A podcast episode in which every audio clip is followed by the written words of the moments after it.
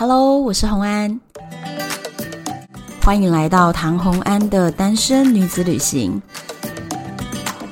在这里，你会听到关于一个女生旅行会遇到的各种奇遇，一个人旅行的技巧，当然还有异国恋情。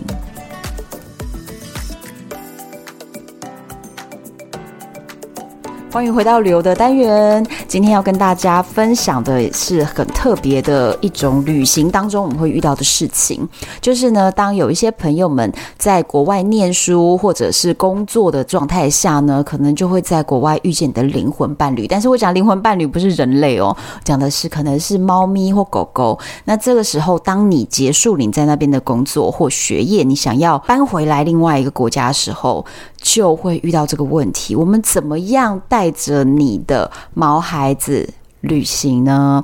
那今天我们就要请到一个非常有经验的朋友。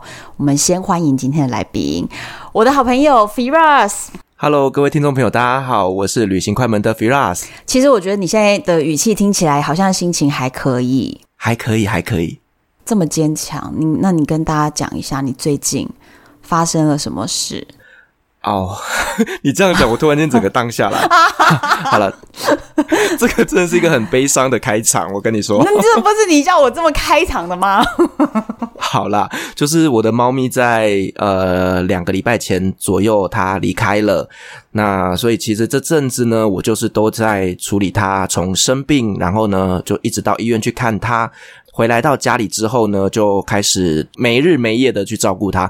那到了最后，它就是离开了。然后上个礼拜刚把它送走，这样子。嗯，可是这一只猫咪它非常的特别，对，因为他是你从土耳其带回来的。对，他是我从土耳其带回来的宝贝儿子。所以你看，果然他就是你在土耳其的灵魂伴侣。呃，其实真的是诶，因为我觉得。呃，在国外遇到了一只猫，你又把它带回来，这中间又经历过超级多艰辛万苦哦，真的宝贝的跟命一样啊，真的。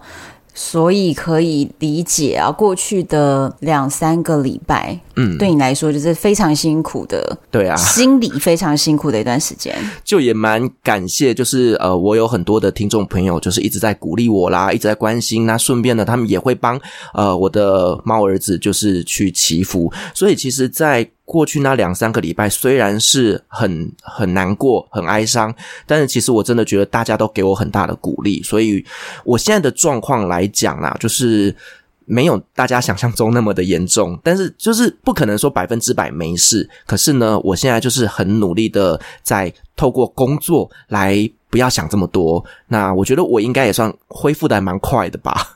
我觉得你算是恢复的很好诶，因为其实我身边有一些朋友啊，他们的这个猫咪或宠物离开他们的时候，其实那个心情啊，简单说会很像一种失恋的心情。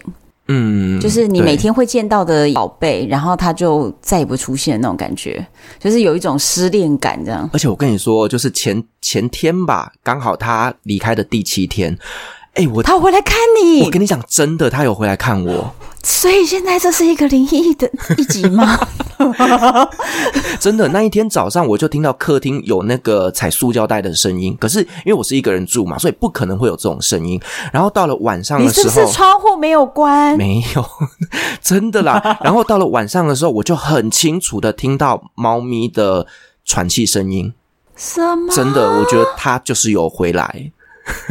好啦，其实我是相信的，因为我我生命中经历过非常多次这样的，不管是亲人或者是是宠物这种之后它回来，然后发生的奇妙的，就是这类的事情，所以我相信这只猫真的超级有灵性的。嗯，它从生病开始到医院，其实它为了不想要在医院过世哦，它就是恢复的很正常，很快很好。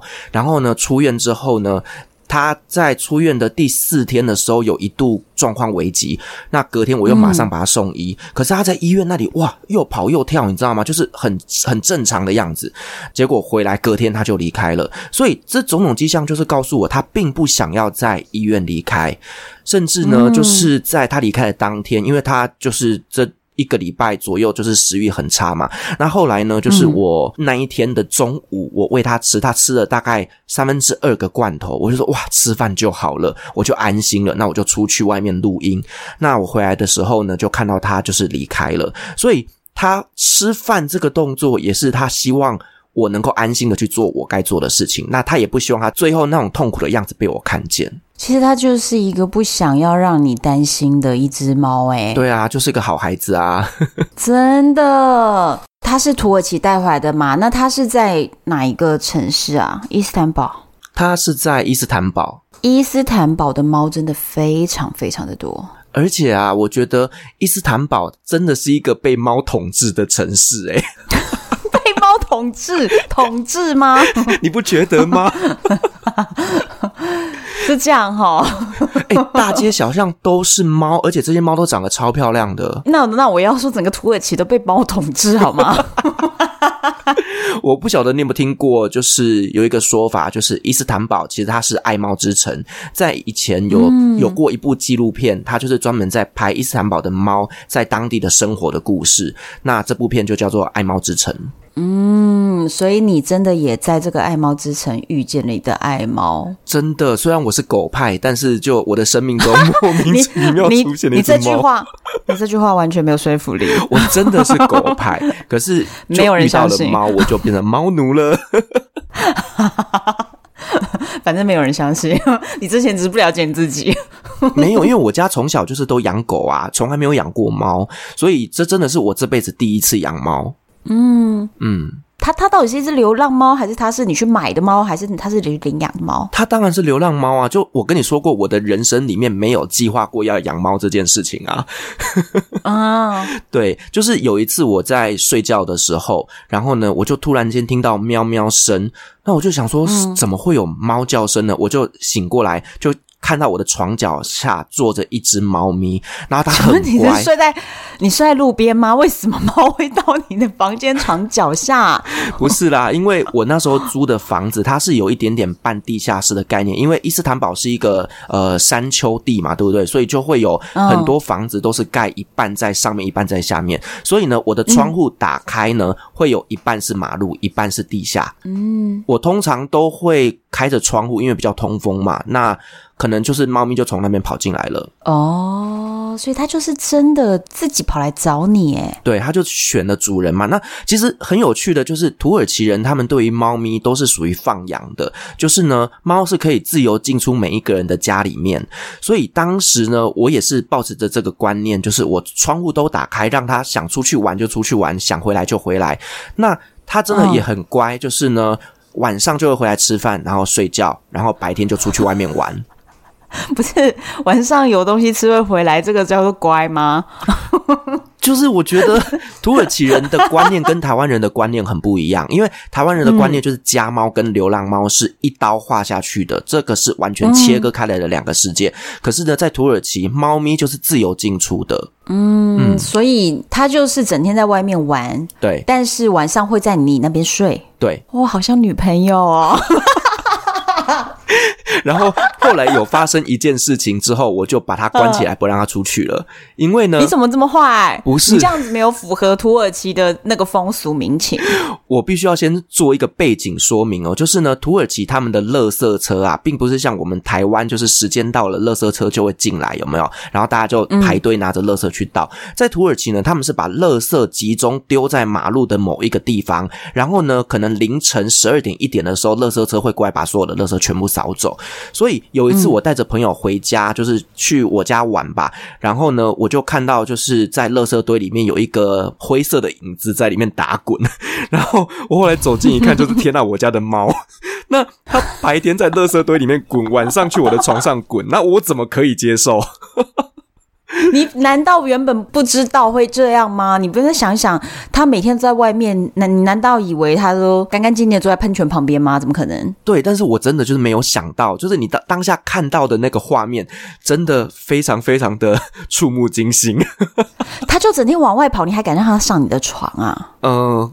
对啦，我其实你知道，就像常常在外面玩的女友，也是不能随便上床的，你知道吗？小心得病这样子。对，为什么？为什么这集这么歪？各位听众，这个就是我平常跟唐红安我们在讲电话的电话内容。有吗？没有，没有，不是这样子。这才是真实的红安。没有，没有，没有，不是这样。我要把你的形象给扭曲一点。不行，不行，不行，不行。来，我们回到我们回到主题。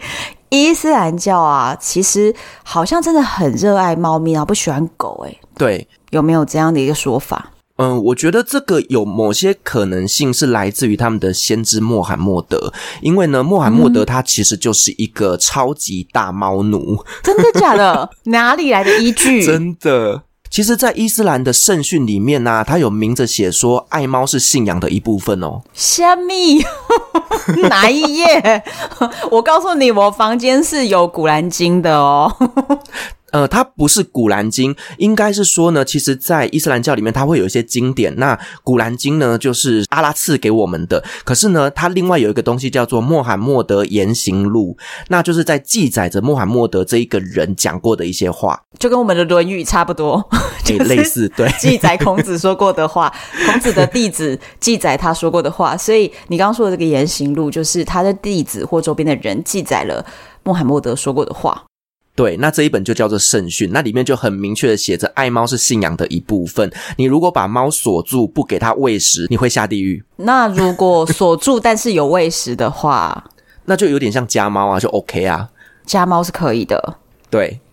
哦，所以呢，伊斯兰的国度通常你会在路上看到非常非常多的猫，而且大家都对猫很疼爱。可是真的很少看到狗。对，而且其实我刚刚讲到穆罕默德这个言行录里面曾经有记载过一些小故事，就是说，嗯，穆罕默德他带兵在呃行走的时候啊，他在路上就看到一只正在喂奶的母猫，那这个时候他就下令所有的士兵绕道而过，不要打扰这只猫。哇！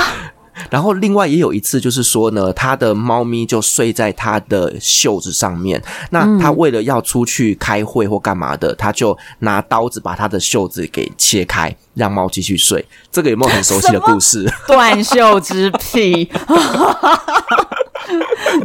对不对？对，所以你看，你看，我从头到尾，我从这集的一开始就说，这个猫就是你的灵魂伴侣，真的很像你的女朋友。你说我我的这些比喻，其实真的很 match，好不好？嗯，只可惜它是公猫。我们现在不是 台湾不是已经合法的 同志婚姻合法吗？对对对对对对。不要再讲了，你知道最近我已经被盖上同志天菜的章。你本来就同志天菜，你自己在我集里面讲了多少？你讲了多少？你不是别人盖你的标签，你自己顶着这个大招牌。而且前几天我的节目做了一集跟同志有相关的议题，真的，我疯狂的被告白。天哪！好好好，在土耳其啊，他们这么爱猫，那我就想问一个很多爱猫人可能会有一点纠结的一个事情，就是说这样子你们会舍得把猫咪带去结扎吗？然后土耳其人会这样做吗？呃，我曾经因为带猫去结扎这件事情，然后呢被我的同学骂了一顿，因为他说、嗯、你又不是猫，你凭什么帮他做决定？你凭什么让他这辈子无法再生育？所以我当下听完之后，我就真的觉得说，哇，真的跟我们台湾人观念不一样诶。因为我们台湾会觉得说，呃，动物节育其实是为了它的健康着想的，可是他们的说法真的不无道理耶。所以你就可以感受到他们是多么尊重动物。反正就是猫也是一个独立的个体，它也有它独立的思想，我们没有资格替它做决定。没有错，所以像他们就会觉得说，猫咪呢，它只是生活在路上的一个动物。嗯，应该说他们也不觉得是动物啦，他们就是觉得说，他们是化成了猫的形状，生活在那边。他们跟我们人是一模一样，是平等的。哦，所以这个这不只是你同学这么想，是所有土耳其的人都这么想吗？没有错，所以我会说他们为什么都放养，因为他们认为你没有资格把猫关起来，猫是自由进出的一个生物，你必须要让它自由。哎，我我就想到，你知道那个就是这两年疫情嘛，那所以我也就都一直没有回我的那个撒哈拉沙漠的营区。那摩洛哥也是穆斯林国家，哈山呢就弄了两只猫养在我的营区里面。未经本人的同意，然后有一天，然后他有一天呢，就呃传了照片给我看，说：“你看，我们营区的两只猫。”我说：“请问我同意吗？”然后他就愣住，我说：“请问这个营区是谁的？”他就说是你的。我说：“那所以我有同意吗？为什么有两只猫在这里？因为我会有点担心我们营区的那些床铺什么的被抓坏。哦、对，对，而且那是一个我们必须拿来营业和接待客人的床和帐篷，我就会有点担心这个细节啦。那所以他就耍了一招哦，他跟我开视讯，然后一边跟我讲话，旁边两只小猫咪一直喵喵叫。”你知道这个当下，哎哦、对，很贼，对不对？你说这样子，我到底怎么可以狠得下心跟他说我不接受？真的，哎，他好聪明哦。那个猫咪就一直喵喵喵的那个叫，而且是很小的 baby 猫咪哦。嗯，所以你知道那个叫起来就更加让人家觉得，哦天哪，失去了理智啊，这样子。你看他是不是很欠揍？然后再来是隔了可能半年多吧，然后我最近又在问他说，哎，你今天不是在营区吗？猫咪呢？他说。我昨天有看到他，今天不知道他在哪。啊，我说一样的概念。对对，我说那他在哪？到底为什么他没有回来？他就讲说，沙漠里的猫是 wild，他说他就是野的呀，不然你要怎样？哦，所以他也没有把它关起来养这样子。没有关，没有关。然后他的逻辑就是跟你说的一模一样，就是他有提供食物给他。那他想回来吃就回来吃，他想出去就出去，他是自由的。哎，是没错，这个观念是不是就是？同样的嘛，对不对？嗯，真的，所以你也是一开始也是这样，但是后来发现他在外面一直滚垃圾堆，你就只好把它关起来。所以你后来窗户就不打开了，然后你就把它开始用台湾人的这个家猫饲养方式开始来养它。所以你也就做了一个决定，要带它去结扎，然后就被土耳其朋友骂了。没错。那所以你觉得你的猫咪既然如此有灵性，你觉得它？到底是接受这个土耳其的这种放养方式，他还是他接受你的这种圈养方式呢？你觉得这么有灵性的一只猫咪，在你结扎之后，他那时候结扎的时候，他真的就是一脸怨怼，就是 你凭什么把我蛋蛋割掉这样子？这真的超哀怨的耶。那我那时候为什么要带他去结扎？是因为他真的发起情来就会抱着我的小腿干。等一下，等一下，我今天这一集到底是不是儿童不宜？呃，你就加个十八禁好了。我的妈呀！因为一只猫，所以我们还是谈到了儿童不宜。可是我觉得这个是正常健康的教育啦，就是动物其实也是需要发泄的。那当它还是有这个生殖器在的时候，它就会找地方发泄。所以。我后来就真的受不了，很烦，我才带它去结扎。对，那可是你说把它圈养之后，它有没有很怨怼？其实有，就是他还是每天想办法想要往外面逃。所以像我们那个什么抽油烟机的那个孔啊什么的，我全部都是把它封起来。哇，你这就是很像，你知道，就是那种父母管那种青少年，然后不让青少年出门，那各种孔洞全部把它封住那种感觉。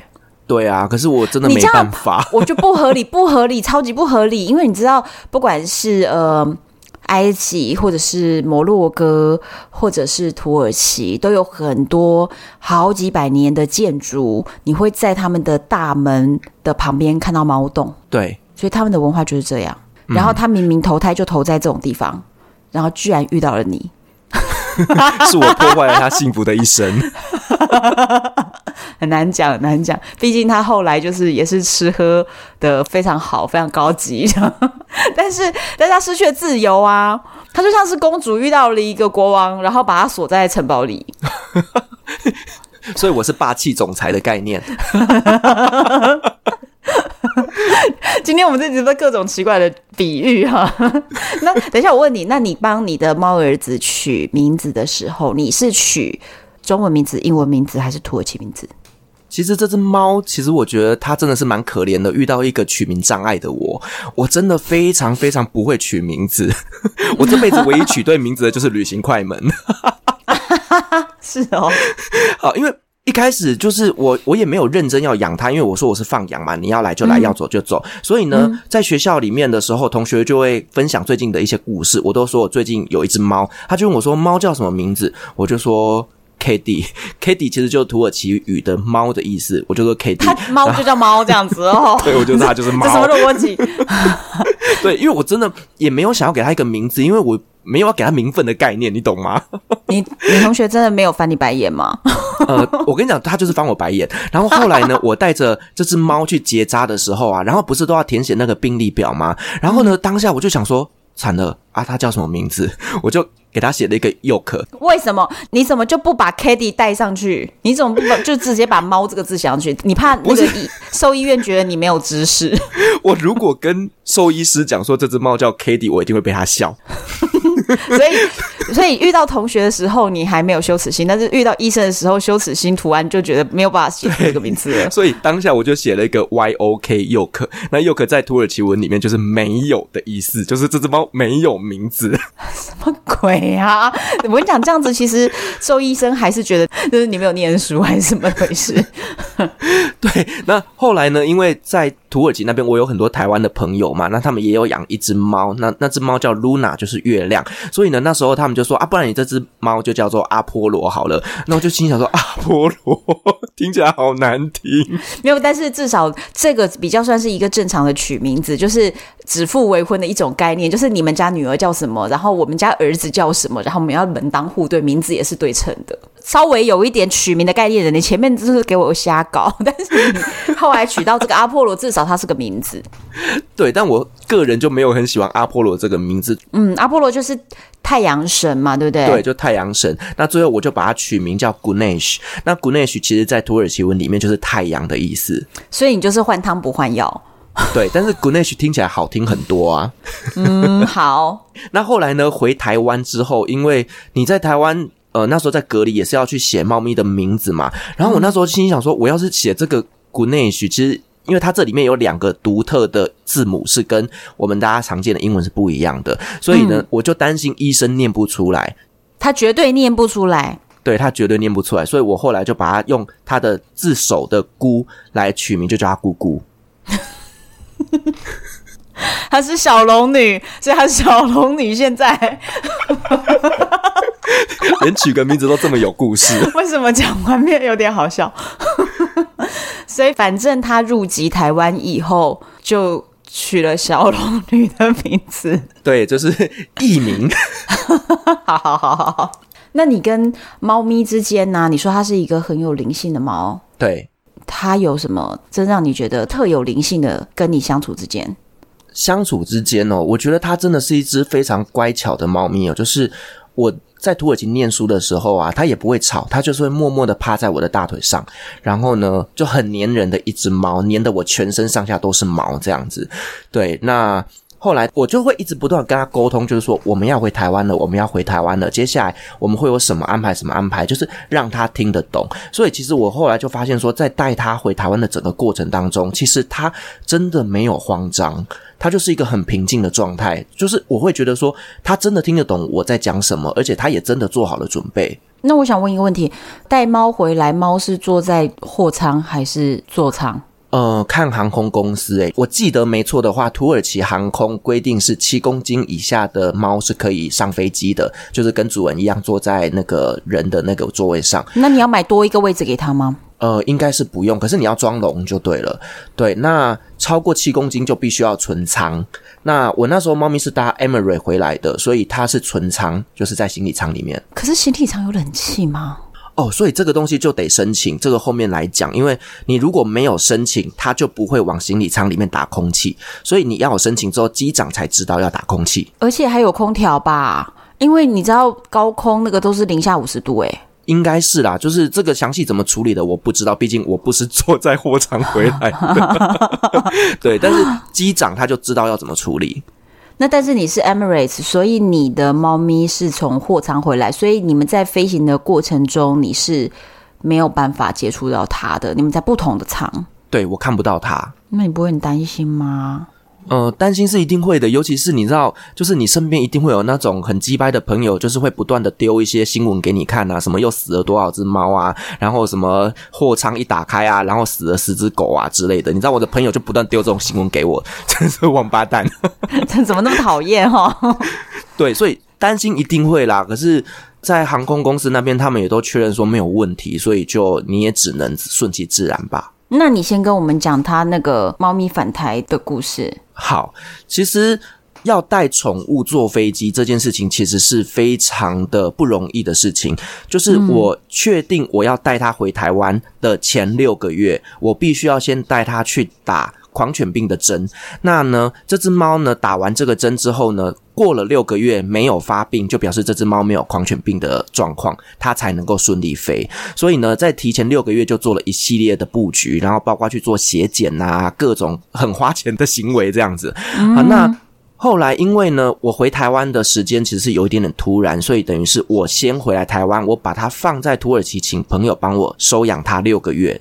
那后来我就回来台湾，因为我也必须要先在台湾这边去申请台湾的输入许可，所以呢，就是还必须要跑千层哦，真的超麻烦的。就是这个千层跑完之后呢，会写说这只猫的品种啊，它几岁啊，年纪啊，各种不同的东西，然后在几月几号到几月几号之内，必须要让它入台，超过都不行。所以当时我在沟通这只猫的品种的时候，其实也很困惑，因为它就是一只流浪猫。可是，在品种那边呢，我真的找不到任何一个适合它的选项，没有 mix 这种选项。最后，他们就是跟我说用米克斯猫去去带过。对，因为我的猫也不像流浪猫，其实它就是一只感觉像是有品种的猫。但是它它也可能是某两个高贵品种的 mix 啊，非常可能。有可能啦，对，对对对，因为我记得在土耳其，哦，我的猫咪是有护照的哦，它那个护照上面有写它的品种，可是它那个品种啊，其实在台湾的选项是找不到的，所以我那时候真的非常的困惑，对。但 anyway，就是提前做了这些功课之后啊，再来就是要买机票嘛。那买机票这件事情又不像我们的人直接去网络上按一按就好了，因为根本没有这个选项，所以你必须要打电话去航空公司一家一家去确认他们的游戏规则。甚至我打进去，客服人员都不知道要怎么订宠物机票。这件事情真的是让我超级无敌大崩溃。那后来大家都是建议我说可以用土耳其航空，因为土耳其航空的猫是可以。就是提上飞机的嘛，所以我一开始先去申请土耳其航空，那结果呢，后来土耳其航空那边给我回复说，台湾是狂犬病疫区，所以呢，我们禁止做土耳其航空输出猫咪。我就心想说，你他妈你才疫区了，台湾怎么会是疫区？啊，对，傻眼。就是你知道，当时是有土耳其航空直飞的，我们当然希望说，猫咪坐飞机的时间越短越好嘛。这首选当然是直飞啊。结果土耳其航空就说台湾是疫区。好，anyway，我就只能呃转其他的路线。我就后来去找呃 Emirates，因为其实我记得在看宠物搭飞机的一个规定哦，他有说这只猫咪它在飞行的时间含转机不可以超过。我不太确定是二十还是几个小时，你必须要在几个小时之内完成这整个旅程。所以我看一看时间最完整的就是 Emirates，它只有在杜拜做转机一次而已。对，哦，所以最后才选择了这间航空公司。对，可是你知道这件事情又很荒唐的是，当我已经准备要起飞的时候，我都还买不到宠物的机票。我不断的打电话去 Emery 总部，是打到杜拜去哦，然后一直跟他们沟通这一件事情，他们都说，呃，我们不是很确定，因为你必须有一些相关的申请文件是要送到他们那边去的。到起飞那一天，我的申请书都还没被 approve，那怎么办呢？我不知道该怎么办，但是我的飞机已经到了，我还是得先起飞。我还记得在登机的最后关头，就是已经要关柜了，我还请地勤的先生让我。打电话到杜拜去，让我跟杜拜那边去做确认。他跟我说：“啊，你就飞啊，你就飞啊，啊，你到了才就知道了。”不是，那所以猫在哪呀？我觉得很奇怪，是他让你上飞机，那那个猫呢？猫其实还在土耳其，可是是我人在台湾，准备要过去土耳其接它。在出发之前，我都还没有确认猫咪的机票好了没？哦，所以反正他的意思是说，你先飞过来接，然后有什么事情，你反正飞过来再处理之类的。那但是对你来说，其实就很怕白飞一趟。对，就非常害怕。那他都这么说了，我就只能飞。他就告诉我说：“你到了土耳其机场之后呢，你就去哪一间办公室去问他们的谁，问他们的谁。”好，我下了飞机之后，我就先去。地勤的柜台那边问说：“我现在要处理猫咪要出口的事情，请问我要找谁？”柜台人跟我说：“不知道。”那你去二楼的那个呃行李组员那边去问。然后我就走上去哦，拖着大包小包的行李，然后上去，他们也说：“哦，我们不知道怎么弄，我们不知道。”所有人都跟我说：“I don't know。”哦，当下真的是很崩溃。我觉得他们是故意的，他们就是不想要任何猫咪离开他们的国度。他们刻意刁难你的，你想把猫咪带走，不可能，不合作，不配合。我觉得他们应该是没有相关的经验，因为其实这件事情并不是每个人都会行李带着猫咪吧？对啊，对，但是但是我觉得也不是说那么稀有诶，因为我身边从美国或者是土耳其还有别的国家把猫咪带回来的朋友，大概就有三四位。我自己认识三四位，他一个航空公司难道没有经验？我是也是蛮意外耶。我个人觉得可能是土耳其人的问题，因为 这一个国家的人脑子都没长好。好，对不起，土耳其人。好了，我希望你不要因为这句话直接得到了那个别人那个 又去给你留言。不会啊，反正我在节目上也是在骂土耳其人。好，Anyway，反正呢，我就人到了土耳其了。那突然有一天，我就接到一个客服的电话，是一个。大陆的女生，我那时候心里想说，怎么会是一个大陆的女生呢？那他就跟我说：“哦，你的申请已经被允许了，那你接下来下一个动作就是要去 Emirates 的办公室里面去购票，是直接去他们那个总部吧，然后就去付五百块的美金去买猫咪的机票。嗯、OK，那我就做了这件事情。那后续的动作就是包含要在土耳其当地要去办一些输出的许可嘛。那因为当时呢，我人在台湾，我就请我在土耳其的一个朋友去帮我办这。”一个土耳其的输出许可，那后来我这个朋友呢，他就跟我说，就是已经被 approve 了之后，他就传了一个讯息跟我说啊，我跟你讲，这些土耳其人怎么那么笨？是他说的哦，他是土耳其人哦，他说啊，这些土耳其人怎么那么笨？我说怎么了嘛？他说他们怎么会在猫咪的护照上面写土耳其文呢？那是护照诶，我就傻眼诶，他至少讲英文。就是真的很荒唐啊！就是土耳其人，就是一个口令一个动作，你甚至要教他这个字母怎么拼，他才会写。这就是土耳其，太荒唐了，真的。对，所以我跟你讲，很荒唐啊！就是说我所有的东西都是处于一个不确定性的状态，就是我不晓得这个护照以及这个输出许可上面写的是土文，我能不能带回台湾？后来呢？那后来你是有申请译本，还是说就拿这个东西闯关？就一样是拿着那个东西去闯关嘛。那最后就是猫咪在起飞的前一天呢，我提着它亲自去了他们的农业部，他们好像是农业部在处理这件事情的。那亲自去那边盖章，那同时拿最后的呃出境许可证这样子。那后来呢，就整个流程都跑完了之后，我带着猫咪要去机场。我甚至为了这件事情，我提前了四五个小时我就到了机场哦。那我在 check in 的时候呢，我就把我的猫咪的机票什么就给他。结果柜台就在那边处理了十五分钟。我第一次 check in check in 这么久哦。后来呢，那个小姐跟我说：“对不起，你的猫咪今天不能起飞。”我就说：“你是什么意思？”我说，你是什么意思？猫咪的所有的资料全部文件都齐全了，连机票也在这边，你凭什么不让我进去？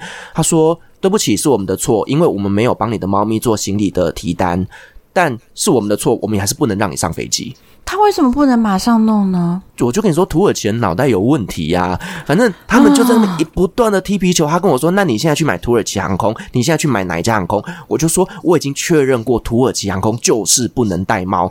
我所有的东西都确认过了，我才来找你们。你们最后跟我出这种包，而且他跟我说：‘那我们改成明天的机票好不好？’我说：‘不可以，因为我台湾的输入许可上面写着就是到达明天的。’”晚上之前，我必须要把猫带回台湾。我如果被你这样一言，好，隔天是周末，台湾的办事处也没有开，我没有办法重新去申请一张新的一张的 approval。所以我就跟他说，我绝对要在今天飞。哦，实在太痛苦了。对，所以你知道当下真的是各种的崩溃。我觉得血压都会很高，你知道吗？快要中风了，很生气。哦，你知道我真的是被这些土耳其人搞到疯掉。那最后呢，他们。讨论了大概两个多小时，那最后就跟我说：“好，先生，你可以带着你的猫去搭飞机。那因为我们没有帮你做提单，所以呢，你的猫不能走行李舱，你必须亲自带着你的猫去登机口。到了登机口之后呢，请机务人员帮你的猫咪做存舱。然后我就说：啊，你为什么不早说？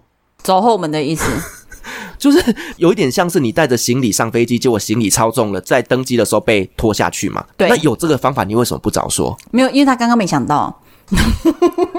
But 还有一件事情很夸张的，就是因为这只猫它没有做提单嘛，所以呢，嗯、我当下我就问他说：“那你是不是要给我个行李贴条或什么东西？不然我抵达台湾之后，我要怎么去领猫啊？”嗯。你你懂我的意思吗？因为我们的行李不都出来都有一个行李贴条去找到自己的行李嘛？那猫也一样嘛？你就是忘记做了我的行李贴条，那我回台湾之后，我要怎么证明这只猫是我的？嗯，对，所以他就说，嗯，我也不知道，我们也第一次遇到，那你就试看看吧。你叫他的名字啊？所以你知道这个真的是很夸张，因为呢，在当时啊，台湾的输入许可上面有明文规定，就是我必须要在台湾的机场缴交提单，如果我没有缴交提单，我就不能领猫。哎、欸，好，叫你去死一手！我你看都已经隔了这么久了，我听到你讲这个事情，我都还是觉得血压上升呢。对，因为你知道，我就问他说，所以我在台湾会不会遇到问题？他说我 I don't know，我也不知道。我跟你讲，可是我觉得你遇到这么多刁难，很很大一个原因是什么？你知道吗？什么？你是男生。我跟你讲，如果是我的话，我就会在那边一哭二闹三上吊。对，但是真的男生一哭二闹三上吊，只会被人家笑吧？对，如果我在那边就是楚楚可怜，眼睛开始掉眼泪。哦，或许马上你知道土耳其男生那么好色，他们马上就过来说：“哎呀，你这个就怎样怎样怎样。”我说：“不行，我一定要有一张纸。”然后好好好，我们现在帮你弄，就是非常有可能。你说我说是不是合理？因为土耳其好色的男生真的很多。哎，可是你知道当时帮我处理的是女生啊，那也没用啊，因为女生又不好色，土耳其女生不好色啊。而且我跟你讲，哦、如果掉眼泪没用的时候，这我们是还搭配一招，就是开始摸那个男生的手臂。真的，真的，真的，你紧张搞？真的，我在摩洛哥也常常这样，就是真的达不成你的目的的时候，你就摸他的手臂，说可不可以帮我一下？这样摸上手臂或下手臂都可以。我突然觉得有一种毛毛的感觉，因为都是手毛。你们都在教大家这种好像很不正派的招数，这样子。可是你知道，土耳其这种地方，好像真的是要有一点这种招哈。他们就很吃这一套啊。真的，不然我跟你讲，再一招，再一招。我现在想一招，如果是如果是女生遇到又是这种 trouble 状况的时候呢？第三招，你就跟他说：“嗯、那我们加个 WhatsApp，过几天你有公休吗？我们可以一起 travel，only you and me。”他突然就帮忙解决所有的问题，这样子。然后当解决问题的时候，你再把他的 WhatsApp 封锁。我觉得贪官你尽量搞，我是个无良的人，无良的 traveler。真的蛮有用的啦，就是女生有时候善用一下自己的优势，我觉得能够解决问题才是我们最终的目的。所以你到最后到底怎么解决的吗？就没解决啊，反正 anyway，他就叫我抱着猫上飞机嘛。那其实你知道，这个时候猫咪已经呈现一个很紧张、很崩溃的一个状态，因为它从离开家里就在笼子里面，然后不断的坐公车啦、干嘛的。那其实它已经有一点点是、嗯、太累了，而且很多刺激。对对对，那后来就是呢，我们行李要过 X 光嘛，那人就是走那个 gate 嘛，嗯、对不对？嗯。那他就跟我说呢，猫咪必须要抱出来。结果呢，我把它抱出来之后，它整个崩溃，它大暴走，它就一直张牙舞爪的。然后旁边的这些地勤呢，就在帮我安抚这只猫。那个画面真的怎么想都怎么好笑。嗯，它就是一直抓来抓去，是不是？对，因为它又很大只，它是一只巨猫，然后它就是紧张嘛。那这个时候突然间被放出笼子来讲，它一定是整个大解放啊。所以就在那个出关的时候，它就整个在那边哦，你追我跑，崩溃了。对对对对对，天哪！对啊，那后来就是到了 gate 之后呢，就把它呃存仓进去。那我还很紧张的去提醒那个机务说：“你确定机长知道这班飞机有猫吗？”对，他会不会有没有给他空气？他说：“嗯，应该是知道，应该是知道。”然后你知道他们讲的东西都不是那种百分之百确定的。你知道阿拉伯人、土耳其人就是这个样子，他只会跟你引沙拉之类的东西。那你没有冲去那个机长那个门去敲他们吗？我当时就也没有想到这件事情。反正他跟我说应该有，应该有，我就我就相信他这样子。对，反正。呃，最后呢，他是真的平安抵达了台湾。可是我跟你讲，平安抵达台湾，并不代表事情结束了。最大条的事情来了。对对对，因为他要隔离，对不对？就是宠物如果进来台湾，反正就他移动不同的国家，他们都需要隔离检疫的一个期间。对，在当时台湾的规定啊，是说宠物回来到台湾之后呢，它必须要在那个呃动物医院里面去隔离七天。那当时呢，我到了那个，因为他们猫咪出关会被带进去一个小房间里面，然后呢，我就必须要去那边领猫。结果呢，我去的时候啊，那个算检疫所的人吧，他就看一看文件，跟我说：“你这个猫咪文件有缺失，呃，可能要扑杀。”什么？为什么？对，缺了什么？少了什么？在输入许可证的上面有一条规定，就是呃，你在土耳其输出的那一张。单子上面必须要有明文写着，这只猫外征看起来没有狂犬病的症状。那因为当时我认定是我的猫已经做过血检报告，那血检报告证明一切都是正常，就是这只猫没有狂犬病。我认为这就足够了，所以呢，当时在土耳其农业局那边，他们跟我说所有的文件都已经没有问题了，我就跟他说确定哦，到台湾没有问题哦，他们就跟我说百分之百确定，所以我就觉得好，你已经承诺我不会有问题，我没想到回来台湾他还是缺了这么一句话。可是是台湾特别规定的吗？呃，他说台湾是遵从日本那边来做规定的，所以呢，就是这只猫文件不齐。嗯，那怎么办？后来呢，就他还是先送去台大动物医院里面去隔离检疫嘛。嗯、那这段时间我就开始不断的奔波，我去联络我的土耳其朋友，请他帮我联系，能不能请这个农业局的人帮我补一句话。他的意思就是说，如果我可以请当地的政府写 email 给台湾的政府，是那个 email 后面是有加 gov 的那一种官方文件，证明这只猫、嗯。是没有问题的，他们接受。可是呢，这只猫已经从土耳其离开，你觉得土耳其他们会做这件事情吗？不可能嘛！你在这边，他都不帮你处理了，你还奢望什么东西？对，所以当时我就请我的土耳其朋友去帮我处理这件事情的时候，就是被拒绝，根本就要不到。所以我那时候真的非常非常的崩溃，因为我觉得这件事情的要求对我来说就是不合理的。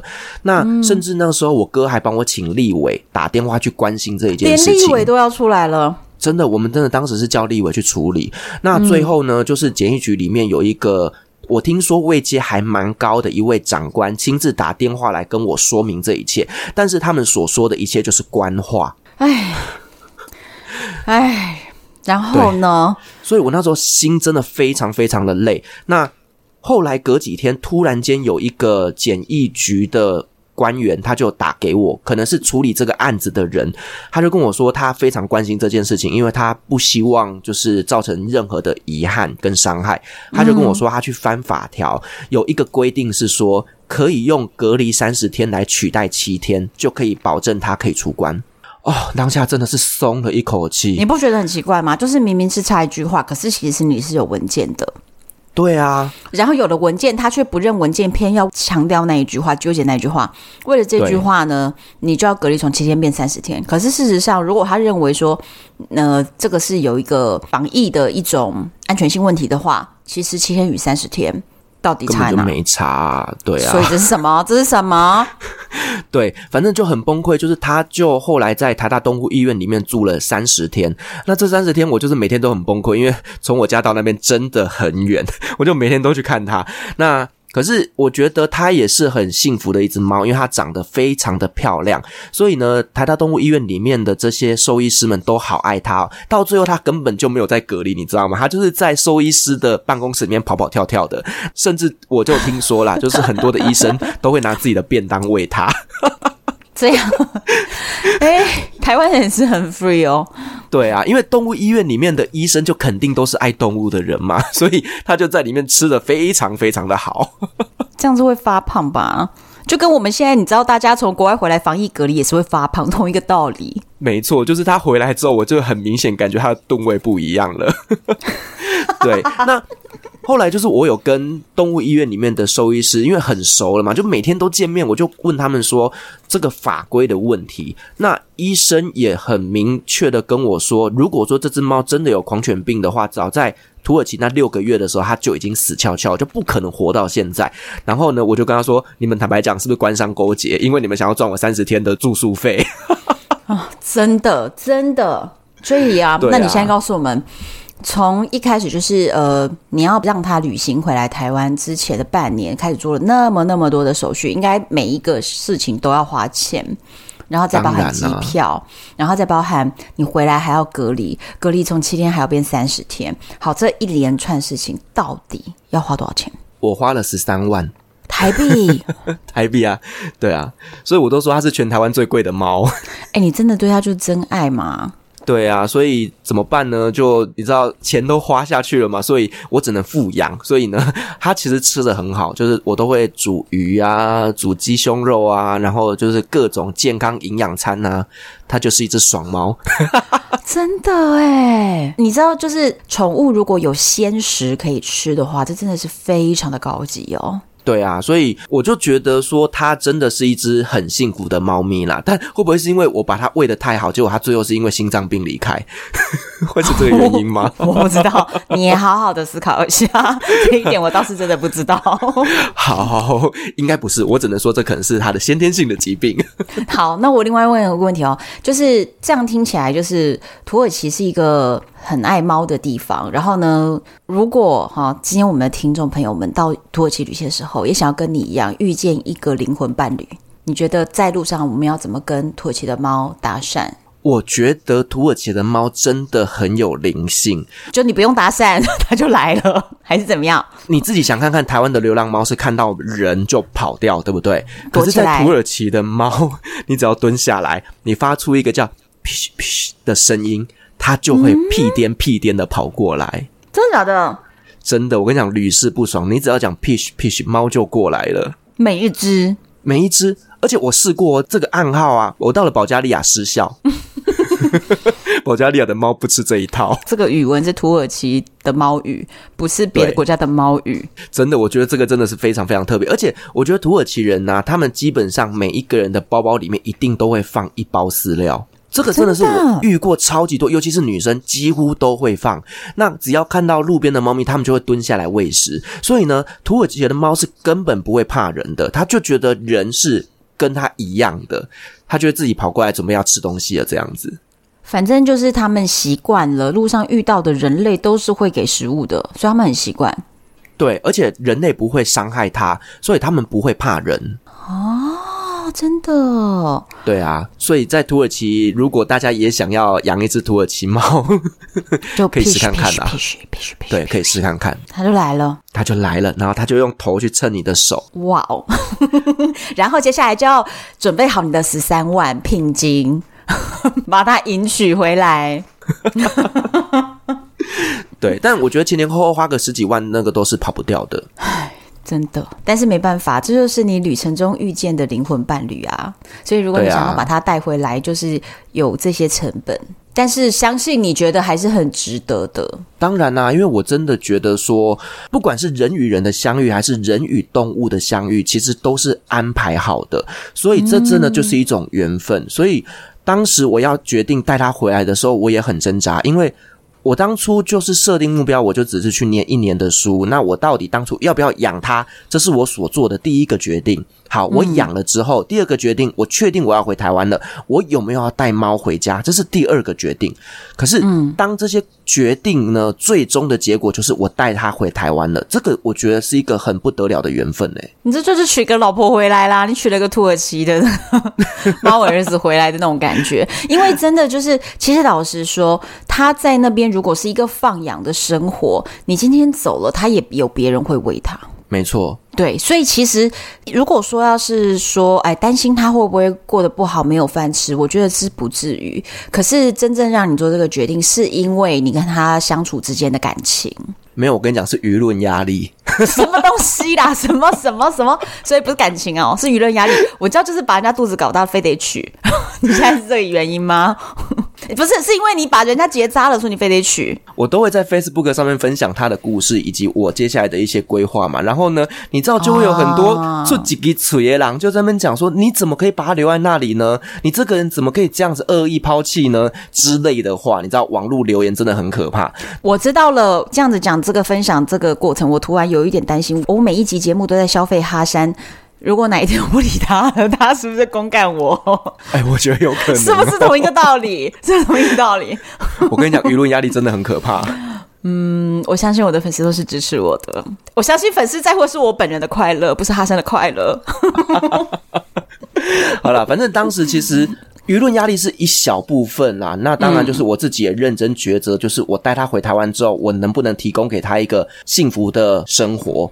那我就是确定我能做得到这一些事情，那我才把他带回来台湾。嗯，因为我觉得养他就是一个责任，你必须要给他完整的照顾。因为对于你来讲，猫可能只是你的一部分，但对于猫来讲，你是它的全部。你确定吗？土耳其的猫不一定，我外面的垃圾堆它也是很想念。我我当时是这么告诉我自己啦。他喜欢你的枕头，但他同时也喜欢外面的垃圾。哎，这个就是脚踏两条船的渣男，所以其实他是一只渣猫，但是他被你说服了呀。是啦，但就是我觉得他跟我回台湾应该也是过得蛮幸福的，嗯、肯定的，你对他这么好，对不对？嗯，对啦，就宝贝嘛，真的是宝贝。感觉得出来。好，那今天我觉得我们的听众朋友们呢，就是听到 Firas 分享的他的宝贝猫儿子的故事。那未来，或者是你正在养一只你的宝贝猫，那不管未来你的人生旅程必须要转换到哪一个国家，你听过这样子的分享，你就会知道呢，其实你是有办法把你的猫咪。带着跟着你一起走的，不用担心这只猫咪离开你，就是你还是可以带着它一起去旅行或转换到不同的国家，我觉得这都是可以的。那好几年前 f i r s 的经验是如此的痛苦，而且劳民伤财，但是我相信现在啊，有越来越多人是这样做的，所以应该流程会比较顺利一点。对，可能因为我就是在最可怕的土耳其吧。如果你今天是到别的国家，也许就没有这些问题哦。我觉得美国应该会是就是比较简单，因为我知道从美国带猫回来的朋友好几位，所以我觉得虽然说手续一样的繁杂，但是呢是清清楚楚知道要做什么的。嗯，而且当你确定要把你的宠物带回来台湾或者带去其他国家，有一些相关的规定一定要提前做准备，好像这个六个月前就要打狂犬病疫苗等等这些东西，你都必须要先做规划。嗯，好哦，所以希望我们的听众朋友们呢，跟你可爱的宠物灵魂伴侣们呢，就是未来也有机会，或许是可以一起旅行的。好，希望大家喜欢今天 Firas 给我们的这个故事，敬请期待下一集。我是红安，我是旅行快门的 Firas，拜拜。